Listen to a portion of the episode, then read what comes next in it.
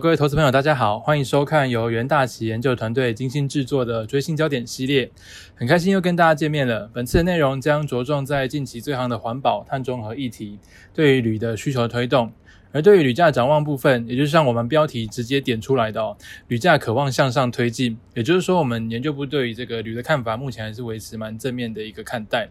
而其实今年以来，研究部对于铝的看法都还是蛮正面的哦。我们推出的多份研报也都有准确的抓到后续铝价的一个上行趋势，就像在第二页我们看到这个图一样。好，那在呃这次的大纲部分呢，首先我们就会大概。简介一下碳中和的目前全球碳中和的一个状况，那再是碳中和这个背景之下对铝的一个影响到底有哪一些？那最后是在体育展望的部分哦。虽然说近期中国官方加大大宗商品的监管力道，那使得说这个铝价可能涨势有比较温吞一点。那不过因为这个。供给端的弹性受限，像是云南因为能耗双控而停产，而碳中和转型所带来的需求则将持续的成长，所以整体来看，奇旅后市的展望还是比较偏向正面来看待。好，那首先我们看到第四页的部分啊，这边就大概讲说，这个其实四月二十二号的时候，全球大概四十多个国家的领导人就是参加了全球视讯的一个气候峰会，那各国都是争相表态设立他们碳中和的一个目标，来解决说目前所面临的气候危机。像是这个中国国家主席习近平，他也再次重申去年九月份的一个承诺，也就是说，二零三零年中国将实现二氧化碳排放达到峰值，然后在二零六零年以前实现碳中和。美国的部分则是把他们二零三零年的碳排放量的一个减少量，从二零零五的基础上再减少五十到五十二 percent，这是比之前五十 percent 的一个水准再度的一个小幅提高了。那在欧盟的部分，他们也就他们这个欧洲气候法达成协议，那内容大概有包括说，二零三零年减排目标从四十提升到五十五 percent，那二零三零年的减排目标跟二零五零年的碳中和将纳入他们的气候法。那所以说，这个在碳中和的背景之下，其实会驱动铝业的一个改革，并淘汰低效率的工厂，而且说能源转型并用再生铝将降低铝的一个供给弹性。那为什么这么说呢？就可以看到我们在第五页的一个部分哦。因为目前这个在民生金属当中啊，精炼过程中碳排放量最高的是铝，所以说它势必会成为重点改革的一个项目。那今天铝制造业在转型过程当中，就是很容易受到外在的一个影响，出现说产能不如预期的一个情形，加上说目前中国的一个严格限制产量的上限，就是为了达成他们环保的一个目标嘛。所以说整体来说，碳中和的推推动都会限制说精炼铝的一个供应，就是导致说精炼铝供应的弹性受限。好，那在。了解到目前这个全球碳中和的背景之下，我们再来看一下目前这个铝的需求哦，受到哪些方面的一个影响？那首先，碳中和影响这个铝需求部分，可以从三个层面来看啊，一个是在建筑业的一个需求部分，那另外是发电产业的一个需求，最后是这个汽车，然后甚至是电动车哦，在铝的一个需求，这也会在未来预期是有所增加的情形。那首先在第七页，我们可以看到说，在建筑业的部分呢，因为建筑业占全球能源消费大概。三十六 percent，跟占全球碳排放的三十九 percent。那在建筑生产、施工跟营运的阶段，都会产生碳排放量。那占全球呃。占全过程碳排放量分别是大概五十五点一七 percent、二点零三 percent 跟四十二点八 percent，所以说减少建造过程中的废料就是目前相对来说比较好去执行的一个减碳方案的。那中国政府也是印制的一个促进绿色建材生产跟应用行动方案的一个。呃，措施来鼓励说建筑过程中尽量使用碳排量比较低的轻型铝合金模板跟彩铝板。那我们从这个下面这张图可以看到说，呃，预计在这个二零一二一年之后，其实在呃中国铝模板铝的一个需求都是会呈现蛮明显的一个持续上升，直到呃二零二六年之后才会开始比较平稳的一个状态。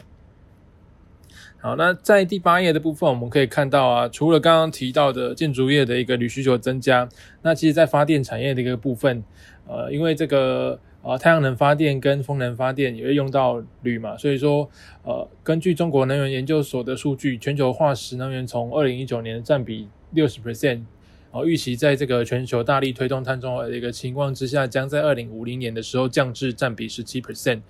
呃，太阳能发电的部分，中国的一个年均耗铝量在未来十年大概是一百五十七万吨。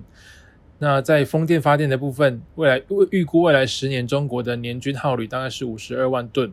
也就是说，在这个碳中和的背景之下，不管是太阳能啊，或是风力发电的一个铝需求，其实都是会呈现一个呃持续上升的一个态势。好，那在第九页的部分，我们可以看到，呃，接下来就是讲到汽车跟这个呃未来发展趋势的，也就是电动车在铝需求这块持续成长的一个过程哦。那我们可以看到，呃，因为这个车身重量跟二氧化碳的排放是有蛮直接的一个关系啦，也就是说单辆车。这个每减重大概一百公斤，二氧化碳排放量就可以减少约每公里五公克。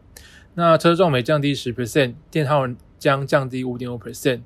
因此这个带动续航里程可以提升五点二 percent。所以车身减重对于这个节能降耗来说有非常重要的一个效果。那汽车轻量化将势必就是提升呃持续推升那个铝的需求嘛，因为在这个车壳的部分用铝啊，可以让这个重量大幅的一个降低。我们可以看到说单车的汽车耗铝量就是左下表这个部分，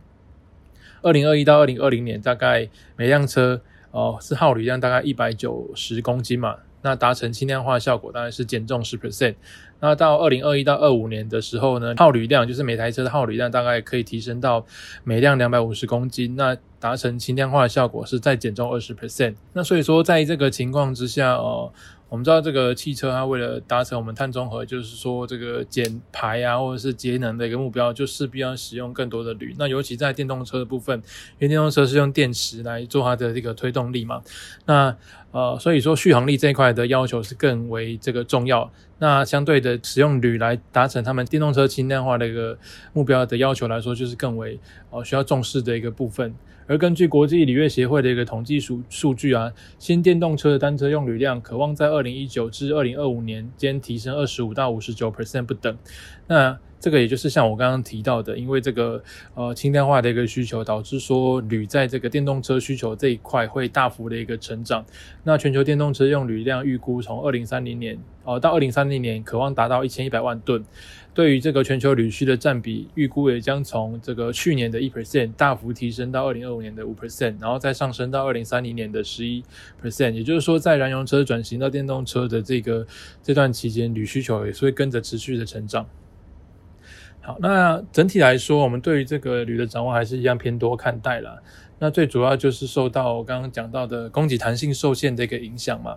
那另外就是可以看到说，这个铝业减碳排主要是透过淘汰效率不佳的企业，或是说煤电转型水电电铝，那或是使用再生铝等等。那在企业转型过程当中，产能都会有所损失。那配合这个。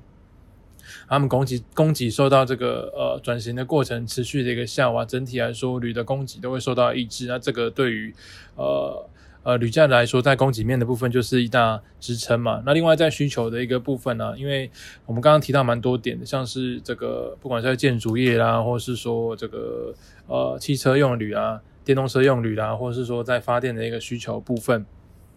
那因为这个未来达成环保目标的一个关系，那像是建筑铝模板的使用、绿色能源的转型，或是汽车轻量化跟燃油车转型电动车等等的一些过程，都会使得说铝的需求在未来十年都是呈现持续迅速成长的一个状况。那其实这一点跟这个铜的部分是蛮像的。好，那么整体来看呢，虽然说短期受到这个中国政府政策打压。降温的一个影响。那我们从这个最新公布的中国五月的通膨数据也可以看出，说，呃，通中国目前的通膨是蛮强劲的。那可能也带动市场有一些担忧，说中国是不是会有一些收紧这个刺激政策的一些手段或是方式。那所以说市场目前的观望情绪是比较浓一点的。但是我们从刚刚介绍的各项的一个供需数据来看，其实基本面都还是蛮稳健的。而且说，而且美国联准会目前还是维持他们呃相对鸽派的一个立场嘛。中国人行也是维持充足的一个流动性，这部分其实都还是有利铝价，所以我们在目前这个情况之下，对于铝的看法还是比较偏向正面。好，那么以上就是这一次的一个最新焦点的内容嘛。那我们在十三页也提供了呃各位投资人在铝的合约规格的一个参考。那另外就是也呃欢迎各位投资人来就是追踪我们的一个研究最前线的 YouTube 频道。呃，内容非常丰富，包含说有与分析师有约的系列，像是呃这次的一个最新焦点系列啦。那我们每季都会推出的季度导航，呃，针对各个商品在呃季度的一个展望分析。另外就是在名家开讲的部分，也有非常多多样化的一个内容。那对于城市交易有兴趣的朋友，也可以留意到我们 Trade 学院系列有包含有 R 语言、Python 城市交易或是 Multi Trade 的一些。城市的一个教学，那另外就是我们近期最新推出的这个元大旗新闻，其中的三分钟听股期的一个部分，都可以让你掌握最新的一个全球财经状况。那在内容这么丰富的一个情况之下，非常值得各位投资人然后来按赞、订阅、分享，那持续关注我们的 YouTube 频道。好，以上就是这一次的一个追星焦点内容，我们下次见，拜拜。